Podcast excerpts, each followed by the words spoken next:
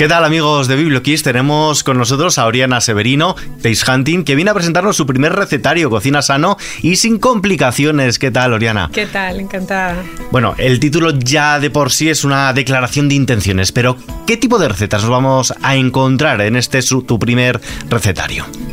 Recetas sencillas, con muy pocos ingredientes, eh, muchas de ellas sin azúcar y sin gluten, pero sobre todo eh, con ingredientes que seguro, seguro tenemos en la nevera y en la despensa. Eso es muy importante. No hay ningún producto demasiado exótico que va a costarnos encontrarlo en, cualquier mercado, ¿no? No, no, para nada. La base, la base de, los, de todas las recetas son ingredientes que tenemos en el supermercado o en el mercado o productos que tengamos siempre a mano. Pero vamos a hablar un poquito de la complicación. ¿Qué complicación tienen tus, tus recetas? ¿Las puede hacer cualquiera o tenemos que tener un poquito de mano en la cocina? No, yo creo que no. De hecho, muchas de las recetas que hay allí, tengo un hijo, un niño de 14 años que perfectamente se mete en la cocina y como te hace un wrap, como está en uno de los, de los grupos que tenemos de recetas, hace también una tortilla o incluso los platos de pasta también son muy, muy sencillos. En general son recetas muy básicas, muy sencillitas. Para toda la familia, incluso los niños pueden ayudarnos o, les podemos lanzar a, que nos hagan la cena ese día. Yo creo que los puedes lanzar perfectamente. ¿eh? Hay recetas que son que no tienen ninguna, literal no tienen ninguna complicación y sí, sí, perfectamente pueden ser recetas Y otra cosa que nos preocupa, además de la dificultad de ponernos a cocinar, es, pues muchas veces no tenemos tiempo, llevamos siempre con prisas. Tu recetario, ¿podemos cocinar rápido, sano y en un momento, sin dedicar demasiado tiempo a la cocina? Sí, sí. Yo creo que el secreto está en buscar ingredientes, eh, tener en casa los ingredientes, sobre todo las verduras, las frutas, una buena proteína.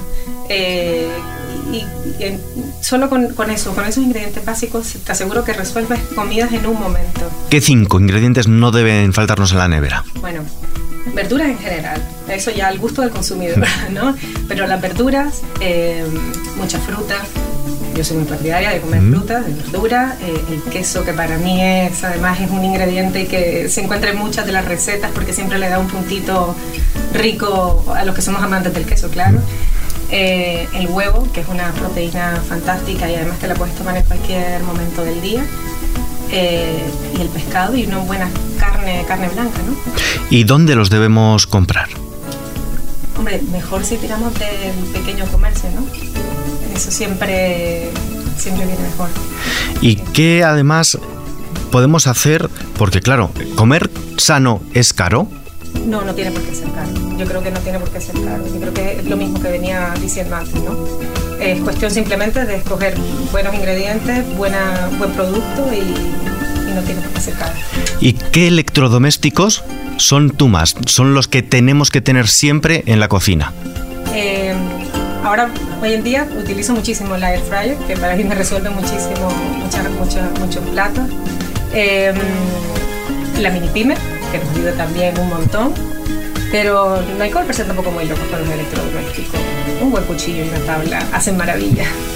Un buen cuchillo, una tabla y Vamos a hablar un poquitito también de las conservas. ¿Eres partidaria de tener siempre en despensa algo en conserva, incluso verduras? Sí, sí, claro que sí. Además mantienen, conservan, conservan muy bien sus, sus nutrientes, eh, incluso también las, las legumbres, las lentejas, los, que también nos sacan de muchos apuros a veces, que sí. Y también hay postres. Tenemos un espacio bastante dedicado a, al final feliz de toda comida. Lo dulce y lo sano está reñido. Lo dulce y lo sano está no para nada, al contrario. De, hecho, hay prácticamente creo que nada más dos de las recetas son con azúcar y están y son contundentes, pero para nada más son recetas disfrutonas. Y ¿Qué clase de endulzantes son los que vamos a encontrar en tu recetario? ¿Por qué endulzantes abogas? ¿Por los algo más natural como la miel o algo más iba a decir artificial, pero tampoco, o sea, algo como el eritritol, que es novedoso en las baldas del supermercado. Sí, a ver, yo utilizo mucho, eh, primero me decanto siempre por la fruta, plátano, dátil o algo similar, pero si no, el eritritol, que yo creo que puede ser lo más, de todos aquellos endulzantes que tenemos allí a mano, creo que puede ser el más, el mejorcito de todos, por llamarlo así. Y vamos a hablar también un poquito del compromiso medioambiental que todos tenemos, tú también lo vemos en tus redes sociales. ¿Cuál es tu compromiso más a nivel personal con el medio ambiente? ¿Cómo contribuyes a mejorarlo o, al menos no empeorar el planeta? Bueno, mmm, consumo bastante verdura, ¿eh? mucha verdura. Eh, no soy, no es que sea vegetariana ni vegana, pero sí intento consumir bastante verdura, pues, por aquello del tema que tenemos ahí en crisis un poco con los con los animalitos, pero, pero sí, intento sobre todo el consumo, incrementar el consumo de fruta y verdura en, la dieta. ¿Y cómo ah, intentas eh, aportar el kilómetro cero o el producto de temporada? ¿Cómo lo añadimos a las recetas? Bueno, como te decía antes, yo creo que hay que intentar eh, fomentar la compra de esos pequeños comercios, del pequeño, del, de la tienda que tenemos debajo, del mercado y no tirarnos tantos a las grandes superficies, ¿no? que, también aportamos así un poquito más al, a, a, esto, ¿no? A los pequeños agricultores y todo. En la cocina, ¿qué trucos o consejos nos das para optimizar el consumo y para ahorrar en energía? El tema del batch cooking, que creo que es, fantástico porque, porque te organizas ya para, para el largo plazo durante la semana y luego, eh, al hacer la compra, por ejemplo, también, que creo que viene muy bien a la economía de casa, no tener que estar saliendo cada dos por tres, sino también hacer una compra general, eso también a veces ayuda bastante. ¿Y qué recetas de aprovechamiento son las que tenemos todos que conocer para evitar el desperdicio alimenticio? Bueno, tengo varias recetitas en el libro que, que siempre, que siempre vienen bien, ¿no? Por ejemplo, eh, utilizar cuando nos queda, por ejemplo, arroz del día anterior, el arroz también que es un ingrediente, un, alimento bastante versátil que lo puedes utilizar de muchas formas, en ensaladas, ah, incluso en tortillas, en eh, haciendo una, no sé. Sí, em, aprovechando, las pieles para el caldo o como fuese. también, sí, sí. Intentando. Sí, perdón. ¿Y cuál es tu relación, por ejemplo, con el congelador? ¿Podemos comprar producto congelado o siempre es mejor lo fresco? Bueno, depende del producto. Los ultracongelados y estos ultraprocesados, yo literalmente es que nunca los tengo directamente en el congelador.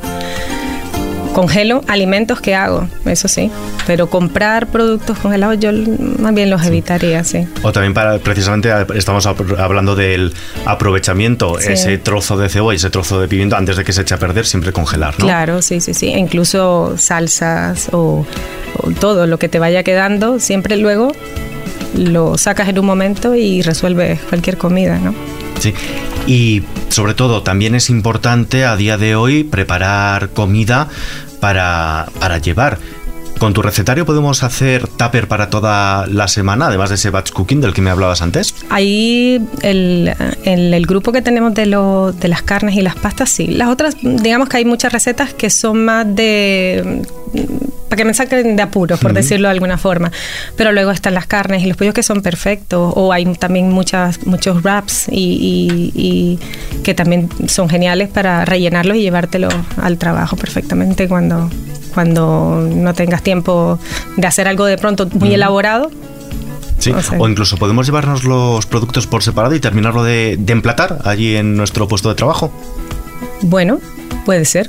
Sí, también, podría, podría también ser algo así, sí, sí, sí. Sí, y ya por terminar, estamos en una radio musical, te tengo que preguntar, ¿qué banda sonora le pondrías a tu libro, a Cocina Sano y Sin Complicaciones? Mm, Queen, a lo mejor, que me flipa. Pues mira, escuchando a Queen nos vamos a despedir. Oriana Severino, Taste Hunting, Cocina Sano y Sin Complicaciones, editado por Planeta. Muchísimas gracias por acompañarnos. Gracias a ustedes, un placer.